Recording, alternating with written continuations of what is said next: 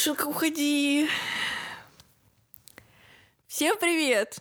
Че разорвалась Че наши слушатели провинились перед тобой? Ты чё? Пьяный ведущий. Всем привет! Привет! А у нас будет пять альтернативных начал в этом выпуске, очевидно.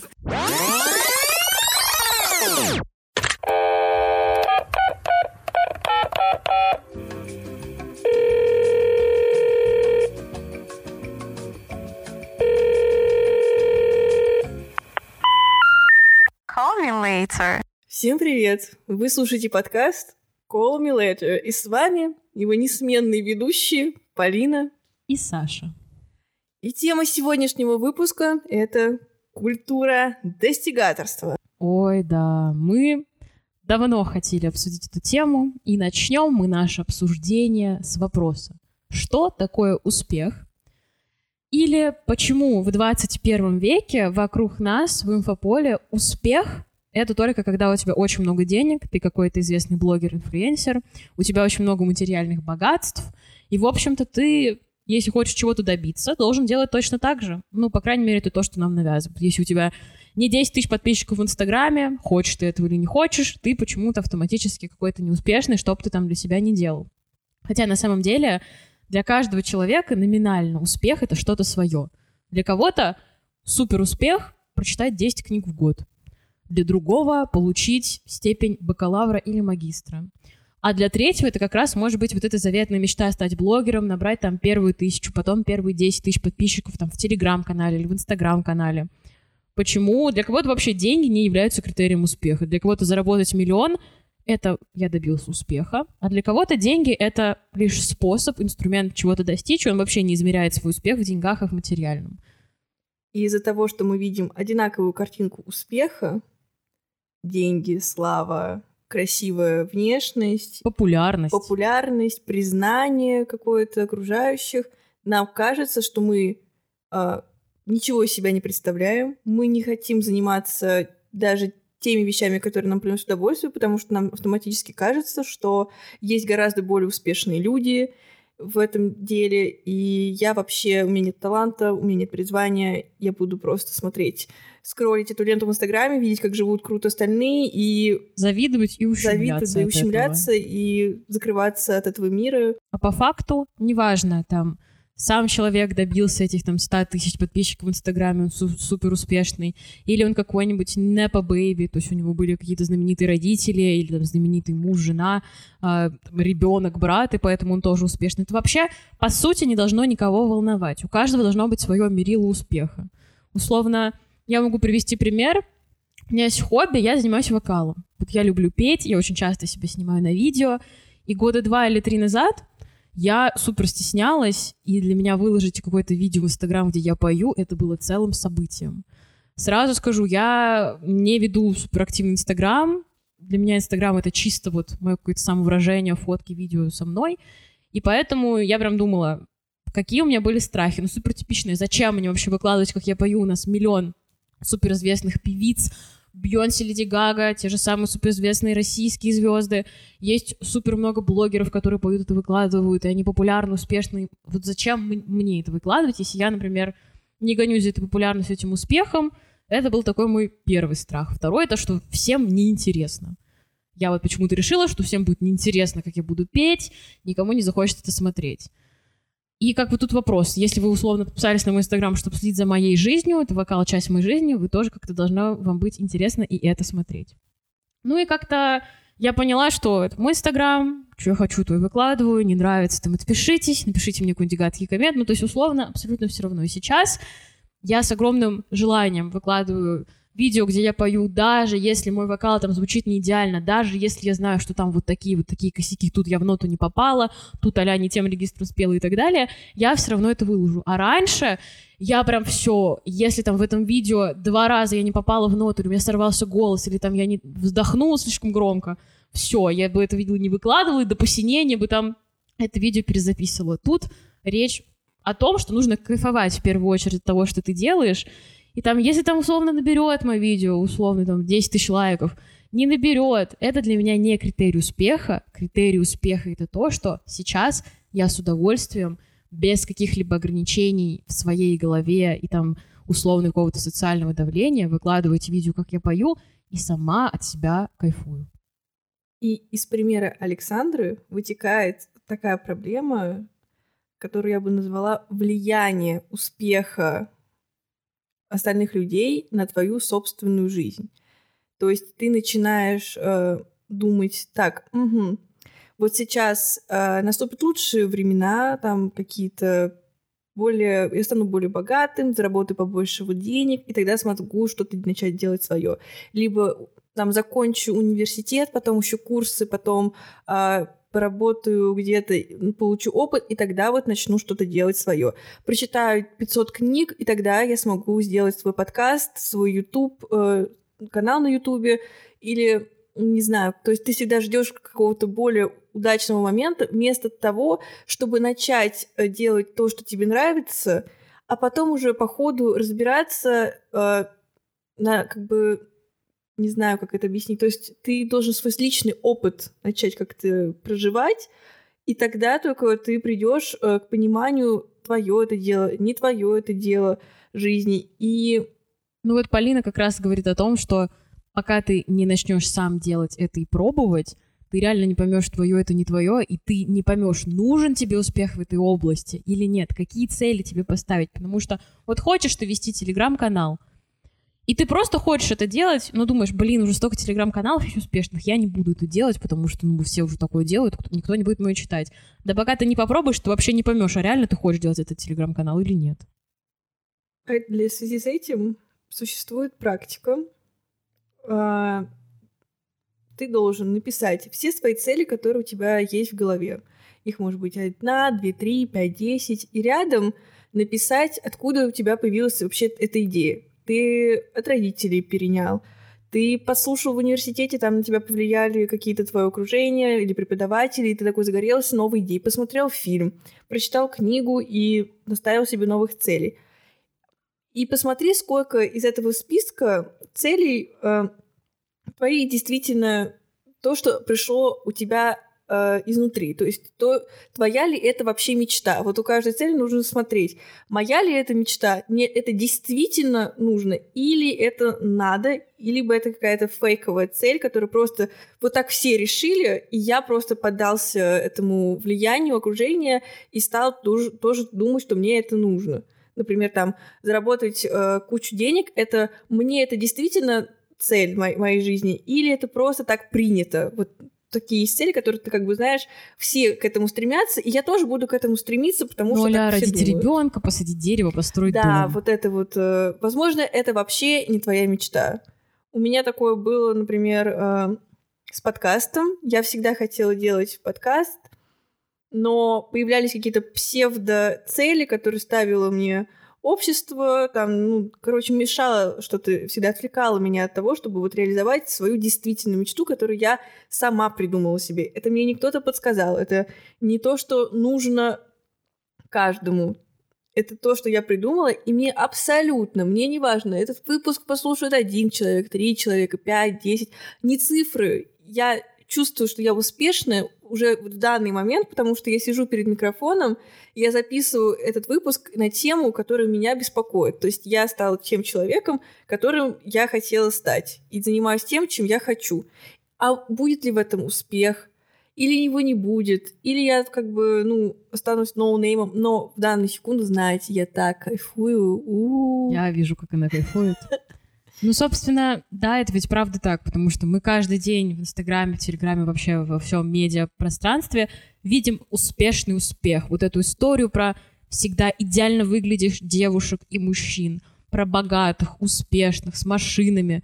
И вроде они даже такие умные, картинки у них такие красивые, а на деле-то, ну, мы все, наверное, понимаем, что это какие-то обработанные картинки, это выстроенные кадры, и причем эту историю успешного успеха ее транслируют не только реально успешные люди, которые медийные, популярные, но даже, например, условные ваши одногруппники или друзья всегда показывают какие-то идеальные картинки, фотки только с путешествий, э, всегда у них идеальная внешность, идеальные ракурсы и так далее, а на деле там вы увидите того же человека и поймете, что вот тут у него фотошопик, а вот тут это вообще была не его машина, а машина друга, и как-то пустой такой контент, ты него смотришь, понимаешь, что за этим ничего нет, но в моменте, пока ты на это смотришь, ты же не можешь это оценить вот так. И твой мозг это воспринимает как упрек тебе, что пока ты сидишь на диване и читаешь какую-то книжку, другие люди строят какую-то империю или набирают себе аудиторию в ТикТоке.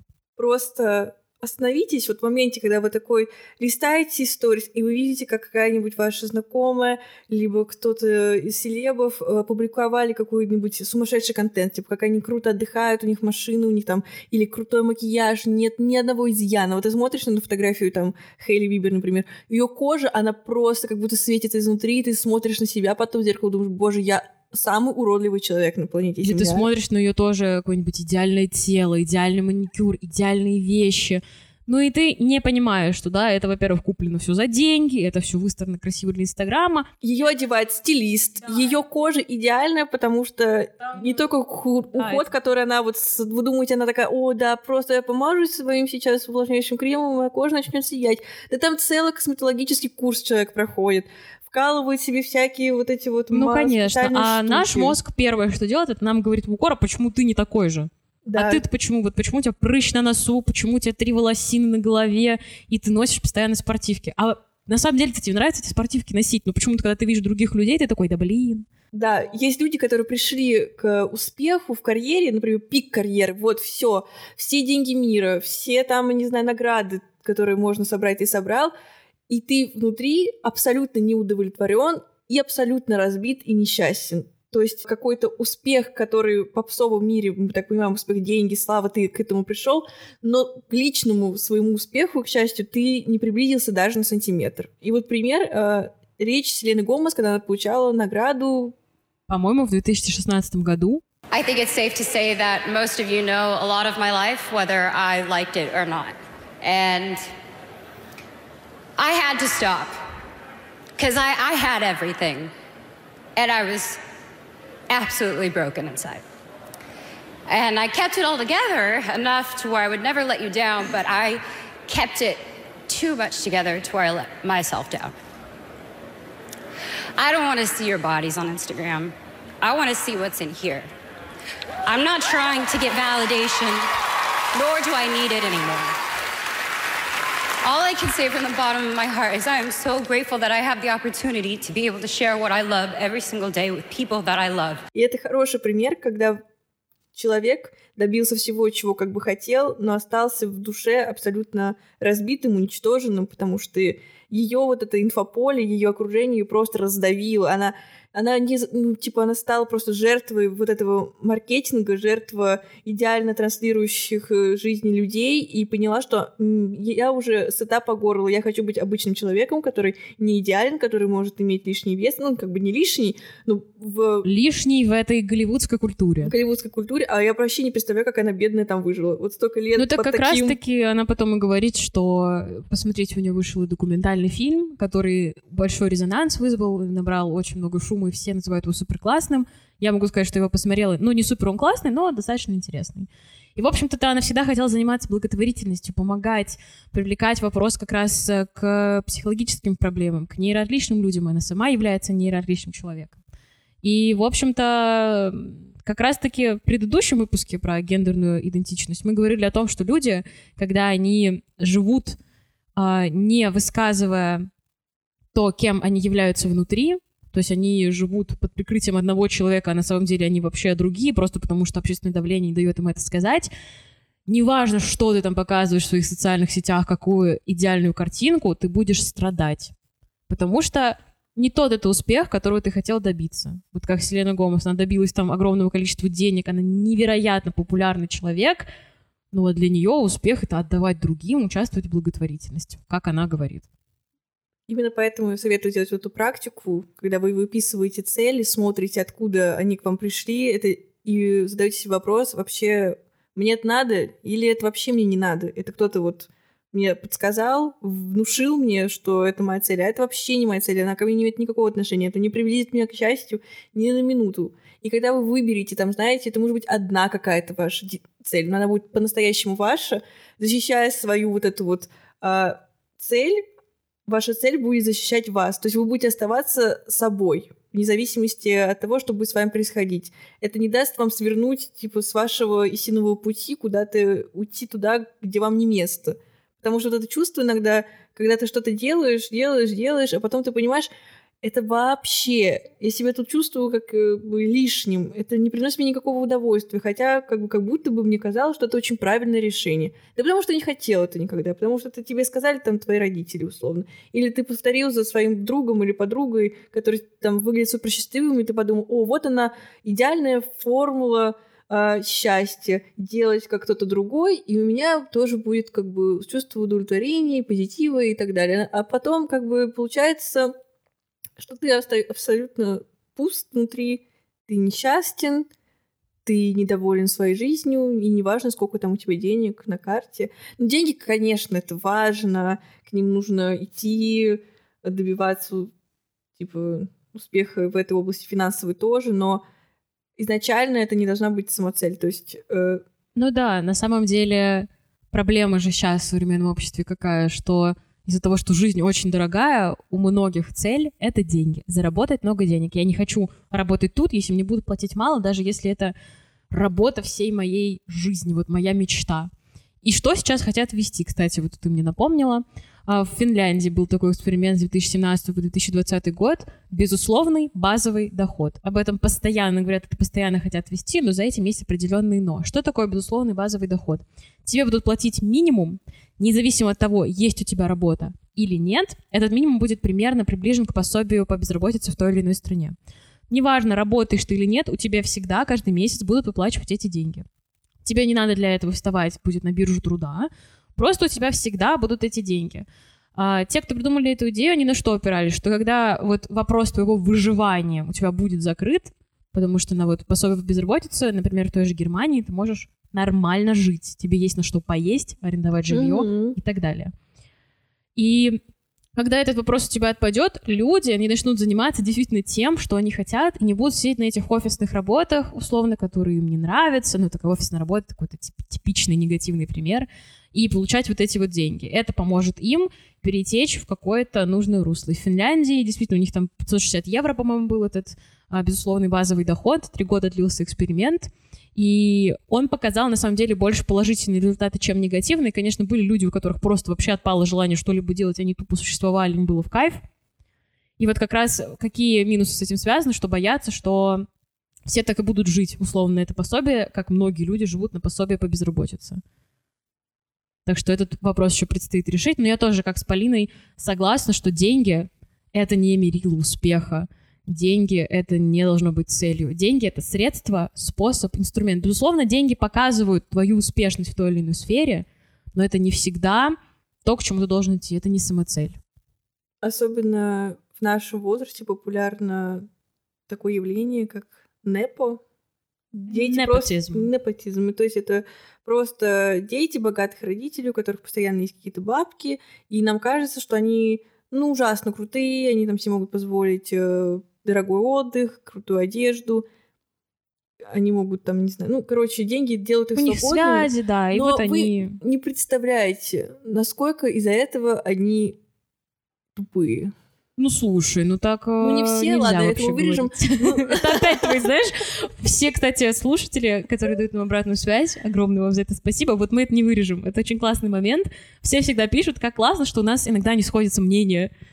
И вот это тот же момент, они не все тупые. Понятно, что есть те, кто правильно, условно, по-нашему, правильно пользуются этим, и кто нет. Кто благодаря своим связям стал офигенным, классным актером ну, Тимати Шаломе, у него там какой-то родственник, Я про своих продюсер. некоторых, просто... Вы, знакомые Полины, вы ее бесите, знаете это. Мы не вырежем это, ну что ну я же буду резать, я не вырежу. Если бы среди моих знакомых был Тимати Шаломе, конечно, сказал, это круто, это очень круто, но просто они далеко не Тимати, и далеко не Шаломе, и есть люди, которые... Томы и Холланды, и не Зиндей, ну, и так далее. То есть это люди, которые... Пользуются Меня деньгами. бесит не то, что у них есть деньги, а то, что они кичатся этими деньгами. Ну, как раз-таки всегда у непотизма такого... Как это по-русски называется? Когда вот у тебя есть м, контакты, связи. Блад. Да, блат. Вот блатной, это очень крутое слово. Ну вот да, когда ты блатной, да, ты можешь либо офигенно воспользоваться своими связями и реально там как какой-нибудь Никита Ефремов, э, сын Ефремова, который классно снимается, мне нравится его работа, реально, мне кажется, он он хороший актер. Или там тот же там Тимоти Шаломе. Не все фильмы мне его нравятся, но некоторые я признаю, что там прям классная актерская игра. Они вот умело воспользуются связями. А есть те, кто просто показывают в Инстаграме, какие они богатые, выпускают инфо-цыганские курсы, как Гусейн Гасанов, и говорят, я всего это добился сам, хотя у него папа там полбаку владеет. Расскажи еще про инфо-цыганство, давай их обосрем. Давай их обосрем. Я вообще подразумеваю, что этот термин за наш 2020-2023 год вообще особенно плотно вообще вошли в обиход. Вообще-то его употребление. зашеймили, потому что получается, что мы ущемляем цыган.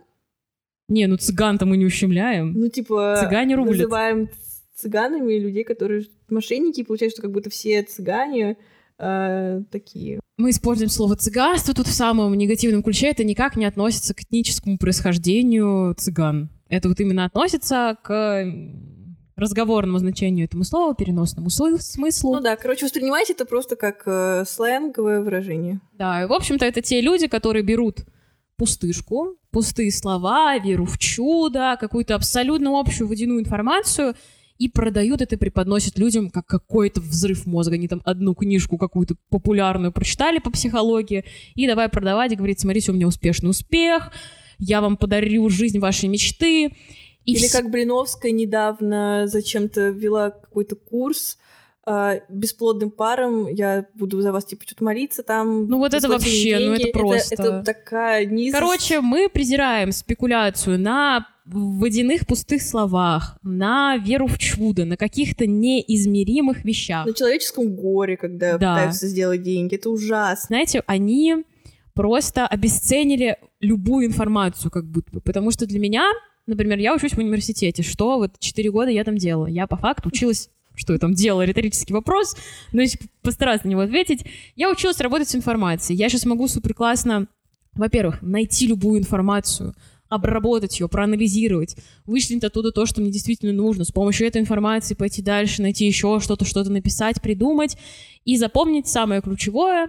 И потом я могу это рассказать людям, и мне скажут, ё-моё, ты такая умная, или тебе так интересно слушать. И сама потом могу это использовать информацию, чтобы как-то самосовершенствоваться. Вот тут огромная цена этой информации. Ну, я учусь на, на платном отделении, поэтому я плачу за нее, естественно, деньги и все а на такое. кого ты учишься? На филолога. В чем прикол инфо-цыганства? Это в том, что вас, вас просто бросают пустые слова, используют информацию, которая не наполнена ничем. Однажды я снимала квартиру с инфо-цыганкой. Продолжай. Не останавливайся. Ну, не знаю, сколько ее можно назвать инфо-цыганкой. Ну, ну, короче, Мы назовем. я бы ее назвала именно так. Она, ну, короче, почитала вот эти книги по самосовершенствованию. Ну вот это Самые типа богатый банальные. папа, бедный папа. Да, я еще одного человека знаю, который прочитал эту книгу, решил, ну, ебануться просто окончательно. Ура. Это не я, если что. Я не читала. Он не слушает эти подкасты, потому что, ну, где, ну, конечно, Ну, человек где он, а где мы? Это, возможно, единственное, что он прочитал в жизни. Поэтому... Сука, токсичная мразь. Мы раскрылись. Мы суки. В общем, она прочитала три книги буквально, вот наподобие «Богатый папа, бедный папа», вот это все, и брала людей э, на кураторство, то есть она курировала их жизнь, помогала им, записывала голосовые сообщения. Почувствуй энергию, поверь в себя, женская энергия, она перетекает из матки в голову, из головы в космос, короче, вот это все. Я сидела в соседней комнате, все это слушала и, ну, угорала, конечно. Ну Думала, да. зачем люди за это платят, если можно подписаться на мой канал. Я там бесплатно публикую книги на всех языках уже мира, по-моему, к этому моменту Да. начнется. И каждый раз я акцентирую внимание, потому что мой канал супер открытый. И я абсолютно искренне хочу, чтобы все люди имели доступ к информации и просто э, сами совершенствовались и читали то, что им нравится на любом языке. Я максимально стараюсь делать такую лояльную подборку. Короче, не ведитесь на людей, которые хотят э, взять деньги с вас за информацию, которую можно найти как бы по видео в интернете, моем В канале, общем, где всегда ищите первый источник. Да зачем вам нужен этот посредник, какой-то куратор, еще кто-то? Куратор, Сами который сам ничего не книгу. добился. Он, не, короче, когда человек еще сам ни к чему не пришел, ему 20 лет, и он берет и курирует других людей, как этот коуч.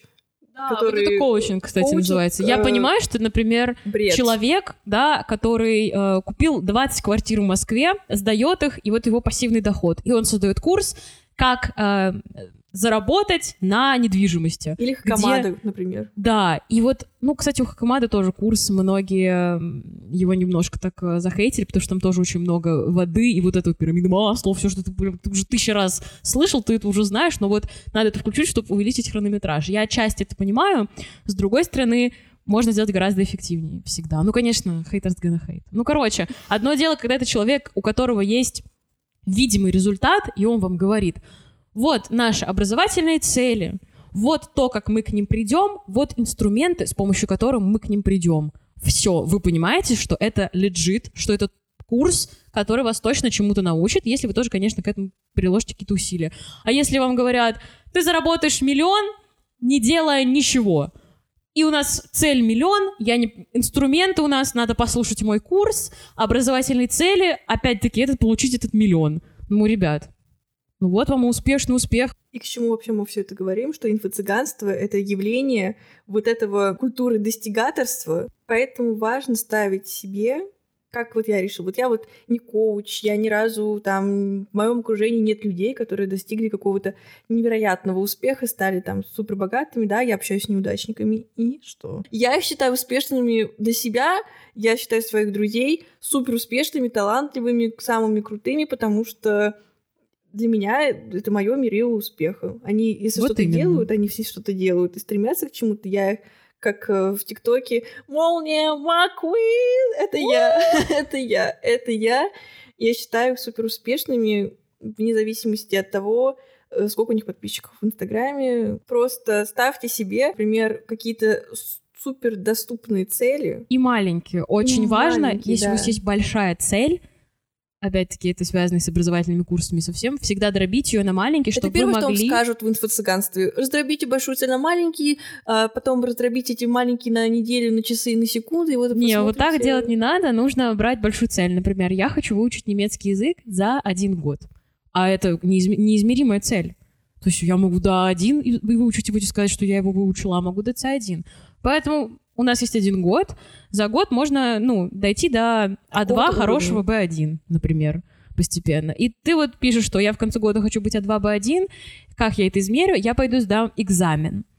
До этого там за полгода я дойду, например, до уровня А1. Как я это измерю? Я пойду сдам экзамен. Что я для этого буду делать? Пойду на групповые курсы, найму репетитора или буду по какой-то своей системе заниматься по каким-то учебникам. В учебниках всегда будет какой-то мерил успеха, какой-то тестик в конце, какое-то там э, чтение с э, заданиями. Короче, ты точно поймешь, что ты продвигаешься или нет, если будешь ставить себе видимые цели, которые всегда будут тебя приводить к результату. И как раз-таки цель — это такой маячок. У тебя вообще сейчас какой-то прогресс происходит, или ты стоишь на одном месте, и нужно менять модель какую-то. И также свой успех делите. Там, если вы хотите через год стажироваться в каком-то крупном журнале, значит, весь этот год вам нужно, писать, писать, писать очень много всяких статей, везде их отправлять, например, начать там вести свой блог, еще что-то. И вот раздробить это все на цели.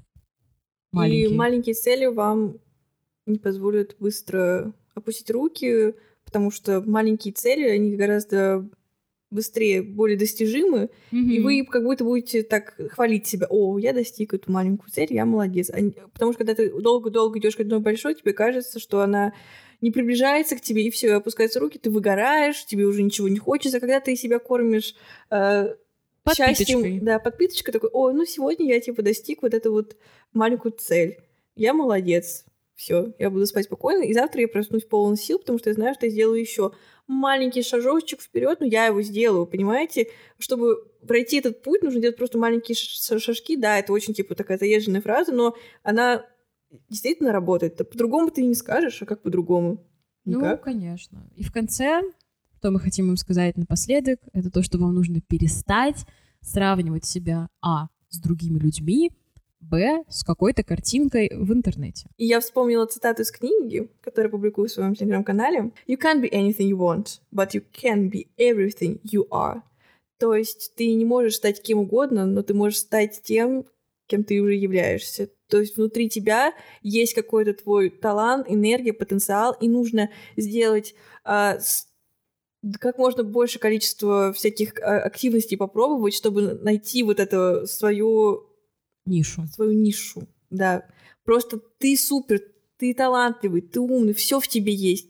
Начни уже что-то делать, и тогда это сможет реализоваться через опыт. Опыт тебе подскажет, э, Где ты найдешь где свой свой- успех? Да, свой успех. Поэтому Мы вас Мо- любим, желаем вам... мотивируем вас, чтобы вы тоже делали подкасты. Господи, делайте вы что-нибудь. Встаньте. Если для вас э, сегодня успехом будет встать и пойти куда-нибудь позавтракать, или пойти на пробежку, либо вообще проснуться, сделать э, хоть что-нибудь, Или отдохнуть весь день, потому что вы рабочая лошадка. да, то вы супер успешные. Мы вас обнимаем. Желаем вам хорошего дня, если вы слушали днем, хорошего утра, если утром, ну и спокойной ночи. Если вечером. Спасибо. Всем пока. Пока-пока.